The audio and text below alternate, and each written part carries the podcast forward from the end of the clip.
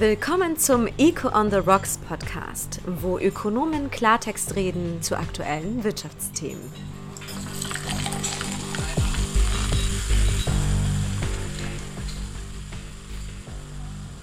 Ja, liebe Zuhörerinnen und Zuhörer, willkommen zu unserer Folge 9 äh, von Eco on the Rocks, der Ökonominnen Ökonom Feierabendrunde. Heute mit Veronika Weißer. Guten Abend zusammen. Und Peter Fischer. Grüezi miteinander, schön wieder hier zu sein. Sowie meine Wenigkeit äh, Peter Grünfelder. Das Thema, das wir heute haben, ist die russische kriegerische Invasion in der Ukraine am 24. Februar. Die USA, die Länder der Europäischen Union beschlossen umgehend weitreichende äh, Sanktionen gegen Russland. Unser Bundesrat braucht dazu etwas Länder. Zeitbeobachter sprechen mittlerweile von einer Zeitenwende, von einer, auch einer Renaissance der europäischen Idee. Ganz Osteuropa schließt sich den Sanktionen an, die Schweiz eben mittlerweile auch, auch Großbritannien. Darum diskutieren wir heute Abend die Frage, was wäre, wenn Europa zur neue Stärke fände. Aber bevor wir in, die, in diese Diskussionsrunde einsteigen an der Bar, vorerst die obligate Weinrunde. Peter Fischer, du hast das Wort. Ja, Peter, vielen Dank. Schön, dass wir endlich wieder zusammen sind. Wein aus Europa, das ist natürlich ein starkes Thema. Wir haben ja unseren schönen eigenen Schweizer Wein, den trinken wir zu etwa einem Drittel, zwei Drittel fast, kommt aus Europa. Übrigens erstaunlicherweise viel mehr aus Italien wie aus Frankreich, fast doppelt so viel. Und dann aus Spanien. Ich habe aber etwas aus Luxemburg mitgebracht. Eine Flasche das darf man ja nicht Champagner nennen, sondern Schaumwein aus Luxemburg, die Esprit de Schengen heißt. Esprit de Schengen passt gut zu unserem Thema, denn äh, Schengen ist ja der Schengen-Raum, in dem wir auch Mitglied sind, auch wenn wir nicht dem, der EU beigetreten äh, sind. Esprit de Schengen ähm, funktioniert gut. Äh, einzig mit der Flasche stimmt etwas nicht ganz, nämlich sind alle Länder drauf, außer die Schweiz. Aber das wollen wir heute korrigieren in unserer Diskussion. Deswegen äh, lass uns probieren. Ich glaube, das ist äh, eine schöne Sache, der Geist von Schengen. Prost. Prost. Danke vielmals. Na dann lass uns doch mit der ersten Frage gleich einsteigen. Schengen ist ein EU-Projekt. Die Schweiz ist dabei, auch am Ministertisch, äh, vertreten durch unsere Justizministerin Karin Keller-Sutter. Aber jetzt auf die EU bezogen, die ja quasi den Haupthorst der Länder in äh, Europa äh, stellt, ist die EU, die so kritisiert wurde, auch in der Schweiz in der Vergangenheit, bis äh, eben zu diesem Kriegsausbruch, erlebt die EU, die Europäische Union jetzt tatsächlich eine anhaltende Wiedererstarkung wie sich in den letzten Wochen gezeigt hat, oder ist das nur vorübergehend? Ja, also ich würde sagen, um das zu beantworten, da muss, müssen wir verschiedene Dimensionen uns anschauen. Also ich bin der Überzeugung, dass auf der Dimension der Werte tatsächlich sich hier was geändert hat. Da hilft es natürlich auch, so einen äußeren Feind zu haben. Dann kommen die Interaktionen im Inneren, die scheinen einem dann vielleicht etwas weniger wichtig. Und ich glaube, da hat sich auch wirklich im Gedankengut was geändert. Das Verständnis, wir müssen zusammenhalten, das Verständnis, dass die EU mehr als nur eine Wirtschaftsunion ist, dass es hier um Werte geht, um Frieden geht. Also auf der Werteebene, da sehe ich das schon als eine gute Chance, dass das auch andauert. Also dauernd, sagen wir mal über 200 Jahre, das wissen wir natürlich nicht, aber andauert. Auch in der Verteidigungsfrage, denke ich, da werden wir auch etwas Andauerndes haben. Aber an Themen jetzt wie der Politik, da habe ich dann eher meine Zweifel, ob es wirklich dauerhaft uns hilft, dass die EU erstärkt und, und die Frage der wirtschaftlichen Entwicklung, das wird natürlich, äh, da wird der Krieg eher noch eine Herausforderung darstellen. Wir haben die Situation mit den hohen Energiepreisen. Wir haben natürlich die, die Wiederaufbaukosten, die Inflationsherausforderungen. Also da, da sehe ich unterschiedliche Elemente. Aber sicher in was sehr Fundamentellem der Werte sehe ich doch etwas, was sich dauerhaft geändert hat. Das muss ich sagen, sehe ich auch als sehr positiv. In gewissem Sinne findet die EU ja gerade wieder zu ihren Wurzeln zurück, nämlich der Wurzel äh, des Friedensprojekts. Äh, eine Gemeinschaft, die zusammenhält in ihrer ganzen Vielfalt, weil sie äh, für Frieden und Freiheit einstehen will und eben nicht nur ein, ein, ein rein ökonomisches Projekt ist. Aber, ich glaube, das sehen wir jetzt auch, um Frieden und Freiheit und den Zusammenhang, Zusammenhalt wirklich äh, schützen zu können, sollte man ökonomisch stark sein. Da hast du deine Zweifel.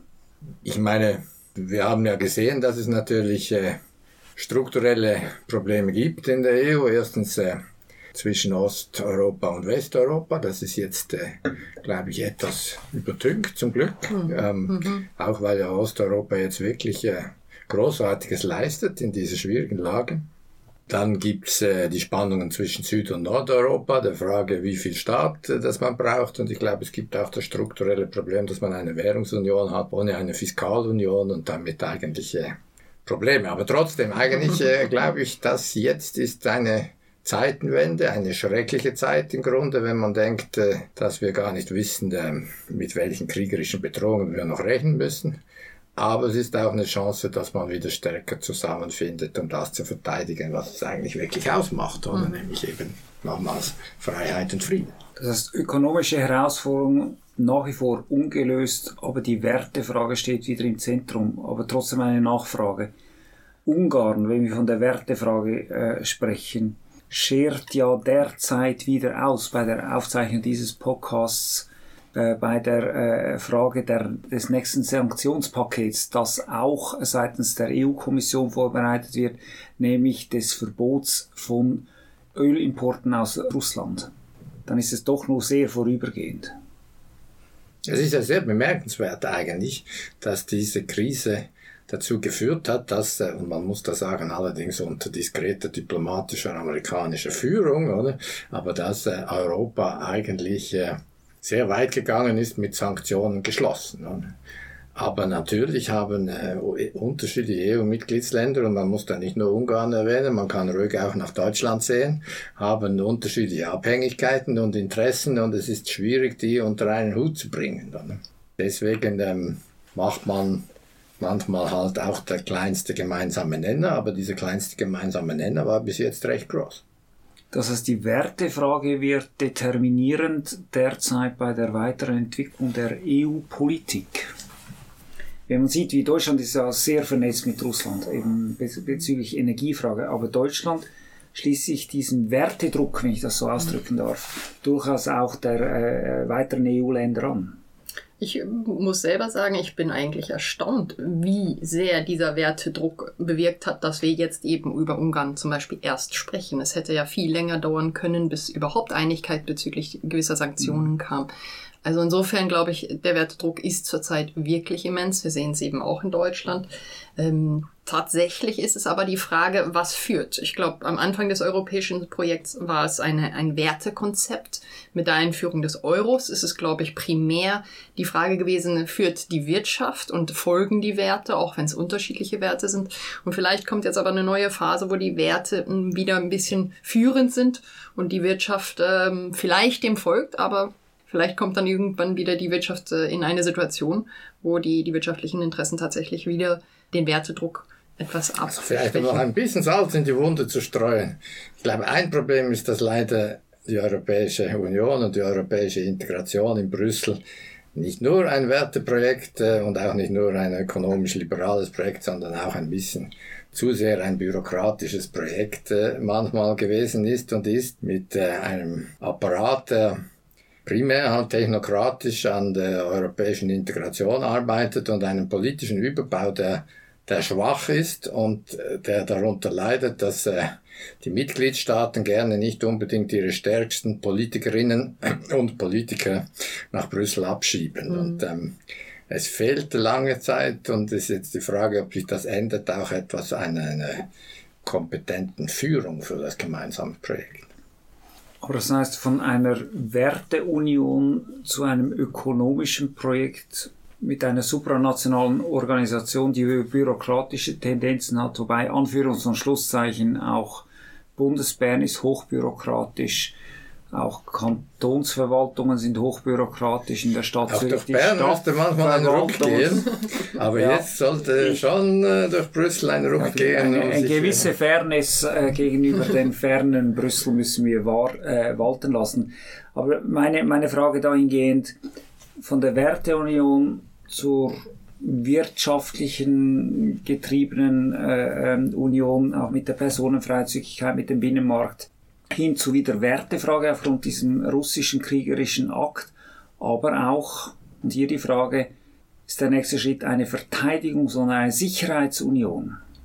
Das, das kann ich mir schon vorstellen, dass wir zunehmend in Richtung einer, einer Verteidigungsunion äh, uns bewegen. Denn ich glaube, es hat sich schon ganz fundamentell eigentlich was verändert in der Welt. Also die Kriege, die wir gesehen haben seit dem Weltkrieg, ich würde sagen, die allermeisten, oder mir fällt zumindest gerade keines ein, was anders war, es waren ja eher so Binnenkriege, also Bürgerkriege, Binnenkriege natürlich mit ausländischen Mächten, die Einfluss nahmen. Aber wir hatten so ein bisschen alle, glaube ich, das Gefühl, ich zumindest, dass wir die Zeit hinter uns gelassen haben, wo so ein souveräner Staat ähm, einfach von einem Nachbarstaat völlig überfallen wird. Das war so ein bisschen äh, irgendwie vom Gefühl her im Dschungel und wir sind jetzt aus dem Dschungel herausgekommen. Und ich glaube, das hat das Denken wirklich verändert. Zu sehen, dass das doch noch passieren kann. Das hat das Verteidigungsverständnis ja, verändert, verdreht und auch dieser Glaube daran, dass wir mit ähm, Handel immer Frieden schaffen können, auch der wurde natürlich äh, ins Tiefste zerrüttelt. Und der Bedarf nach Sicherheit, und wir sprechen gerne von einer Ära der Sicherheit, nicht weil es Sicherheit gibt, sondern weil wir Sicherheit schaffen müssen, bewusst schaffen müssen. Es gibt keine Friedensdividende mehr, sondern wir müssen arbeiten für die eigene Sicherheit. Und ich glaube, dieses Bewusstsein ist wirklich wieder, ja, ist vorhanden. Und ähm, wir werden, glaube ich, sehen, dass wir schauen werden, wie können wir uns am besten organisieren. Und häufig ähm, findet sich bei Sicherheitsfragen die beste Verteidigung auch in einer größeren Gruppe. Ja, sicher. Und es ist, es ist doch einfach so, dass wir lange Zeit eigentlich davon ausgingen, dass unser Wille nie wieder Krieg, nie wieder ein Nationalismus, der zu Krieg führt, ähm, automatisch von der ganzen Welt geteilt wird. Ich meine, ich habe in Russland gelebt, ich habe in China gelebt und ich möchte tatsächlich äh, zurzeit möchte ich sicher nicht unter russischen Umständen leben. Und da wir gesehen haben, dass unsere Art zu leben nicht selbstverständlich ist, müssen wir sie auch verteidigen können. Wir haben die letzten 30 Jahre Friedensdividende eingestrichen, indem wir in der NATO und ohne NATO ähm, viel zu wenig für Verteidigung ausgegeben haben. Die Schweiz noch etwa 0,7 Prozent des BIP. Das ist wirklich wenig. Das ist weit entfernt von den 2 Prozent, um die man in Deutschland gestritten hat. Ähm, da muss man sicher mehr tun. Und wie tut man nun mehr? Ich meine, es ist eigentlich interessant. Äh, in der EU gibt es ja diese Beistandsklausel, Artikel 42 der Verträge, die sagt, wenn äh, jemand angegriffen wird, dann müssen die Mitgliedstaaten alles tun, um dem zu helfen, was immer nun auch alles ist. Ich glaube, lange Zeit war das ein theoretisches Konstrukt. Mhm. Ähm, jetzt ist die Frage, soll das mit Inhalt gefüllt werden? Ich bin ganz bei dir. Ich glaube, eigentlich wäre die die kostengünstigste ökonomisch und die effizienteste Verteidigung ist eine verbundene Verteidigung, indem sich alle Länder äh, letztlich koordinieren in ihren Anschaffungen etc., so dass sie sich gemeinsam verteidigen können. Das ist momentan nicht der Fall. Was wir sehen, und das ist ja auch etwas ernüchternd, und deswegen glaube ich, ist es schon entscheidend, was hier geschieht, auch in der Frage, werden wir künftig ein starkes Europa haben? Was wir sehen, ist, dass wenn die NATO nicht wäre und wenn die Amerikaner nicht wären, dann wäre eigentlich, ich wage jetzt mal ein bisschen zugespitzt zu übertreiben, Polen und das Baltikum verloren. Gut, aber das heißt, Stichwort NATO, Beistandserklärung kommt von der NATO, ist ein Teil dieses äh, Militärbündnisses. Pax Americana, richtig, äh, Pax Americana Jetzt haben wir die Präsidentschaft Biden, aber es ist ja nicht auszuschließen, dass der äh, Vorgänger äh, Donald Trump wieder kandidiert und erfolgreich gewählt wird. Es ist nicht auszuschließen, das dass ein so. Republikaner gewählt wird mit einem ähnlichen Programm. Wir sehen, Amerika die macht die meisten ob Waffen. in Amerika nicht das Gleiche passiert wie jetzt in Europa, dass nämlich Amerika realisiert, dass das doch eine Zeitenwende ist und dass dieses Einstehen für Freiheit und Frieden gerade auch für Amerika so bedeutend ist, dass selbst jemand im Stil von Trump nicht mehr gegen eine NATO wäre. Darum eine Frage.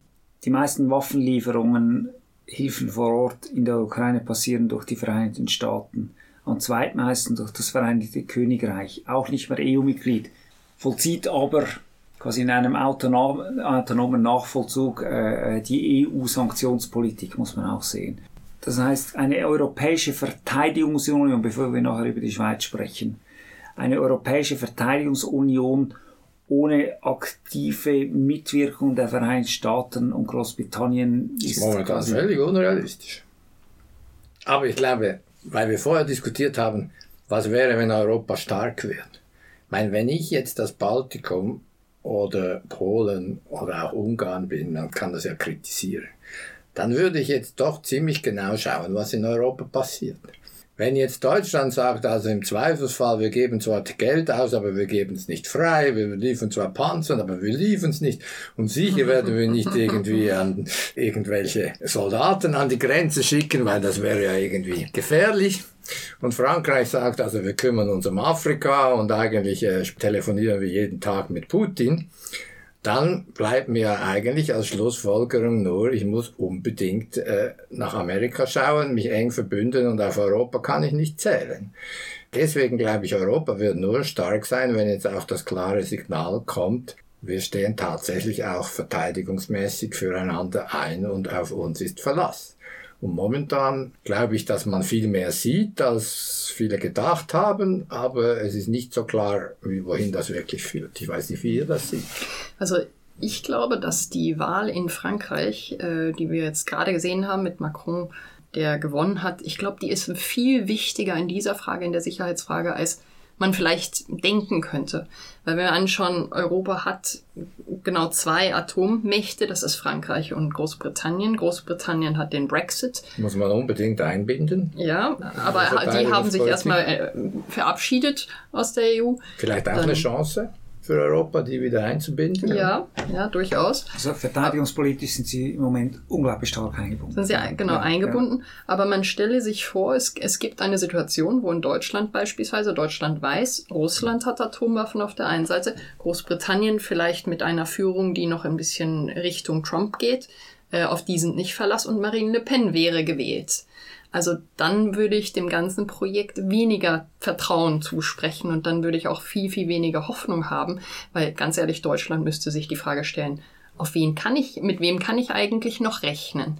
Und in so einer Welt, ähm, da stellt sich die Frage, gibt es wirklich eine Verteidigungsunion oder muss ich nicht mehr für mich selber tun? Ich glaube, diese Wahl, wie sie kam, und Gott sei Dank nicht zu knapp, ähm, hat doch wieder etwas Vertrauen gegeben darin, dass zumindest Deutschland und Frankreich gut zusammenhalten können in dieser Frage. Die Frage ist, ob man mit Deutschland rechnen kann. Die halte ich für mindestens so groß. Oder? Die nächsten fünf Jahre sind jetzt vielleicht eine Chance, aber Deutschland ist kein Selbstläufer. Das ist aber die Frage, nicht nur kann man mit Deutschland rechnen, sondern mit was muss die Schweiz rechnen? Und kann man wo mit der Schweiz rechnen? Aber bevor wir diese... Wir können jedenfalls mit Frankreich Frage, rechnen. weil zweiter Wein, ja. Endlich können wir zum Rotwein übergehen. Peter hat hier einen fantastischen Margot aus Frankreich mitgebracht. 2008 Grand Cru Klasse. Margot ist ja einer der schönsten Bordeaux. Da kann es nicht schief gehen, oder? Das Cheers. soll uns doch eben wie gesagt, äh, in der Einleitung gesagt, die Schweiz scheint ja äh, auch hier immer ein bisschen einen Schritt äh, zu spät zu kommen. Man sieht das Sanktionsregime des Bundesrates, die Diskussionen um die Neutralität, eine eigene Nabelschau, äh, nationale Nabelschau, auch in der Öffentlichkeit. Aber die Frage ist doch, wird durch diesen Krieg in der Ukraine die Europadiskussion hierzulande neue Fahrt aufnehmen, und zwar eine neue pragmatischere Fahrt aufnehmen, nachdem sie doch sehr emotional fast überhitzt war in den letzten Monaten und Jahren und äh, letztlich auch gipfelte im Beschluss des Bundesrates ähm, von den Insta-Verhandlungen Abstand zu nehmen, vom Verhandlungstisch wegzulaufen. Also ich sage nein. Ich sage, dass das, äh, ja, die Herausforderung ist ja, dass wir ein bisschen auf Europa warten, dass sie auf uns zukommen sie warten, dass wir auf sie zukommen. Und solange sie mit sich selber beschäftigt sind und wir denken, wir möchten nicht den Schritt machen, wird es schwierig, wird sehr, sehr schwierig. Also ich äh, habe jetzt weniger Hoffnung darin, dass, äh, dass die Situation des stärkeren Europas, dass das wirklich hilft, äh, dass wir auch mit Eu unserer Europadiskussion weiterkommen. Aber vielleicht hat jemand da eine andere Sicht. Eigentlich sollten uns äh, diese Ereignisse schon zeigen, dass äh, dass wir mit einem gewissen Pragmatismus Lösungen finden sollten. Es ist ja wirklich paradox. Ähm, ähm, meiner Ansicht nach ähm, ist die ökonomische Integration über die bilateralen Verträge der Schweiz ein Erfolgsmodell. Wir sind ökonomisch dank diesen Verträgen integrierter in den Binnenmarkt als manche EU-Staaten. Schengen läuft eigentlich völlig problemlos. Wir haben dazu durch die Freiheit äh, uns in allen Schengen-Staaten problemlos frei zu bewegen und wir haben unseren Grenzschutz, Frontex lässt grüßen, unseren Grenzschutz und unsere Sicherheit im Verbund gestärkt und wir übernehmen gemeinsam die Regeln. Karin Keller-Sutte, Bundesrätin, ist dafür zuständig und hat keine Mühe damit und es läuft eigentlich sehr gut. Und auf der anderen Seite führen wir auch im Bundesrat ähm, sehr fundamentale und emotionale Diskussionen zu unserem Verhältnis zu Europa, die dann äh, von manchmal auch sehr technischen Dingen geprägt werden und von Souveränität etc. Ich glaube, man könnte das lösen. Ich denke, man, das hat jetzt sowohl Corona wie das hat jetzt eigentlich gezeigt, dass man sich zusammenraufen sollte. Die Frage ist einfach, wie groß, äh, da gebe ich dir recht, wie groß ist der Wille auf beiden Seiten? Wie groß ist der Wille auf Schweizer Seite, dieses innenpolitisch Unangenehme zu überkommen, dass man dann auch hinstehen muss und dafür hm. werben, selbst wenn es bei manchen Wählern nicht ähm, nicht so populär ist und wie, wie groß ist der Wille auf EU-Seite, obwohl man Großbritannien hat und so der EU zu, der Schweiz Zugeständnisse zu machen. Aber ich glaube, die EU muss auch sehen, gerade jetzt mit der Ukraine, dass sie Formen der Assoziierung jenseits des Beitritts finden muss, die für beide positiv sind. Und da wäre das Schweizer Beispiel, wir sind ja nicht England, wir haben, wir sind ja nicht ausgetreten, wäre eine gute Möglichkeit. Das heißt, es ist keine Scheidung, sondern eine neue Form des Konkubinats, die sich weiterentwickelt, wenn ich das so richtig verstehe. Aber was heißt das? EU-weite kommt nicht in Frage. EWR wird diskutiert. Man spricht von bilateralen drei oder einem Insta-Plus in geeigneter Form. Aber das heißt in dieser Runde auch ein Status quo der Beziehung als solches seht ihr auch nicht. Ja, also ich meine, was wir jetzt sehen, es gibt keinen Status quo. Der Status quo ökonomisch Status erodiert. Minus, ja. Das wird ein Status minus mindestens so lange wie, wie äh, beide Seiten, da haben wir jetzt eine Forschungszusammenarbeit gesehen, beide Seiten nicht bereit sind, ähm, Hand bieten zu einer dynamischen Entwicklung. Also brauchen wir ganz sicher etwas. Wir brauchen wirtschaftlich etwas, über das haben wir viel gesprochen. Aber ich finde, und vielleicht wäre das ein eigenes Thema an einem Abend, äh, auch das Verteidigungsthema zeigt, mhm. natürlich haben wir unsere Neutralität, natürlich ist die wichtig, aber wenn man zum Beispiel den alten Raum verteidigen will, dann muss man sich vielleicht künftig fragen, wie man das machen will. Und wahrscheinlich kann man das nur verbunden, ja. oder? Ja.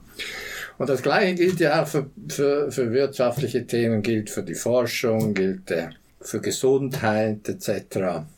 Das Natürlichste meiner Ansicht nach wäre tatsächlich ein Ansatz bilaterale drei, weil ähm, ja, also ein, was sind die Alternativen? Ein Freihandels, ein reines Freihandelsabkommen hat den Nachteil, dass es eigentlich all die Dinge, um die es heute bei Integration geht, technische Handelsabkommen, äh, Standards, gegenseitige Anerkennung äh, von Gleichwertigkeit und so nicht beinhaltet. Der EWR Liechtenstein und Norwegen leben gut damit, aber der geht doch deutlich weiter, weil er die ganze Dienstleistungsfreiheit hat, äh, die ganze Finanzdienstleistung, weil er Wettbewerbsgesetzgebung beinhaltet und damit all diese Diskussionen um äh, Beihilfen etc. Also geht ein gutes Stück weiter und der Beitritt wäre natürlich sowieso mit der gemeinsamen Währungspolitik, gemeinsamer Zollpolitik, Verteidigung, Außenpolitik, das würde viel weitergehen. Also es sind doch die bilateralen, bilateralen drei, wenn das geht, wären von mir aus gesehen ein, ein guter Kompromiss und der Bundesrat hat jetzt einen Schritt getan. Die Frage ist jetzt, ob er auch wirklich couragiert das weiterführt und ob die EU über ihren Schatten springt und sagt, okay, wir können auch wirklich ernsthaft darüber reden. Oder wieso bist du pessimistisch? Naja, ich glaube, ich, ich stimme dir völlig zu, dass der bilaterale Weg bis jetzt, das war wirklich ein goldener Mittelweg. Also wir haben extrem davon profitiert. Die Frage stellt sich einfach, ist die EU bereit, darauf einzugehen, eine, einen, diesen Weg fortzuführen, auszubauen? Und ähm, ja, es, es, es wird schwierig. Und ich denke, wir sollten schon auch überlegen, gut, was können wir aus einer taktischen Perspektive machen, um die Gespräche warm zu halten, um auch Signale zu senden, um sozusagen das Gegenüber auch dazu zu ermutigen, auf uns zuzukommen. Und dann müssen wir aber auch strategisch überlegen. Wir haben jetzt bisher gewisse rote Linien gehabt, auch rote Linien, wo wir gesagt haben, das wird einfach vom Volk nicht durchgehen. Und ich glaube, da müssen wir ein bisschen anfangen, die roten Linien zu, zu verschieben, auch wenn das wahnsinnig weh tut und zu, ein bisschen zu spüren, welche roten Linien tun am meisten weh, wenn wir die verschieben. Und wir was sollten sowieso nicht gleich von, zu Beginn mit ro von roten Linien Genau, sprechen. genau. Wir können nicht zusammen verhandeln, wenn wir am Anfang gleich die Das Position des Gegners als rote Linie erklären. Ja. Oder? Äh, Also von dort her denke ich, jetzt wäre die Chance auch, weil vielleicht Europa zu neuer Stärke findet und weil wir mit Europa ebenfalls zu neuer Stärke finden sollten, zu sagen, okay, wir, wir, wir sitzen noch einmal zusammen und wir haben ernsthaft unsere Interessen geprüft und schauen jetzt nicht, ob wir gemeinsam zu einem Verhandlungspaket kommen, wo wir die Interessen ausgleichen können. Und da darf, dürfen Gewerkschaften kein Vetorecht haben. Genauso wie äh, Kantonalbanken kein Vetorecht haben dürfen, sondern es muss am Schluss ein ausgewogenes Paket sein.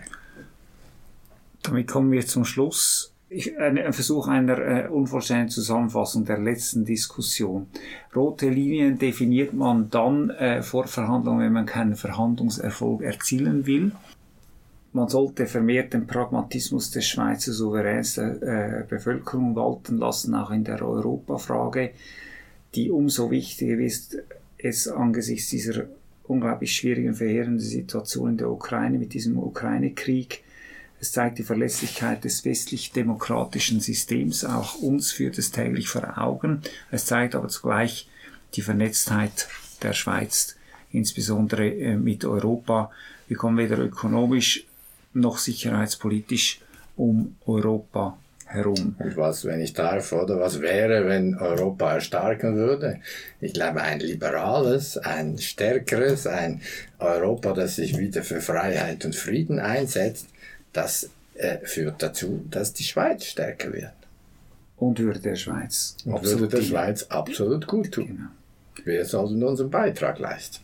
Das war ein hervorragendes gemeinsames Schlusswort äh, von den beiden Peters in dieser Runde. Ich danke ganz herzlich Veronika.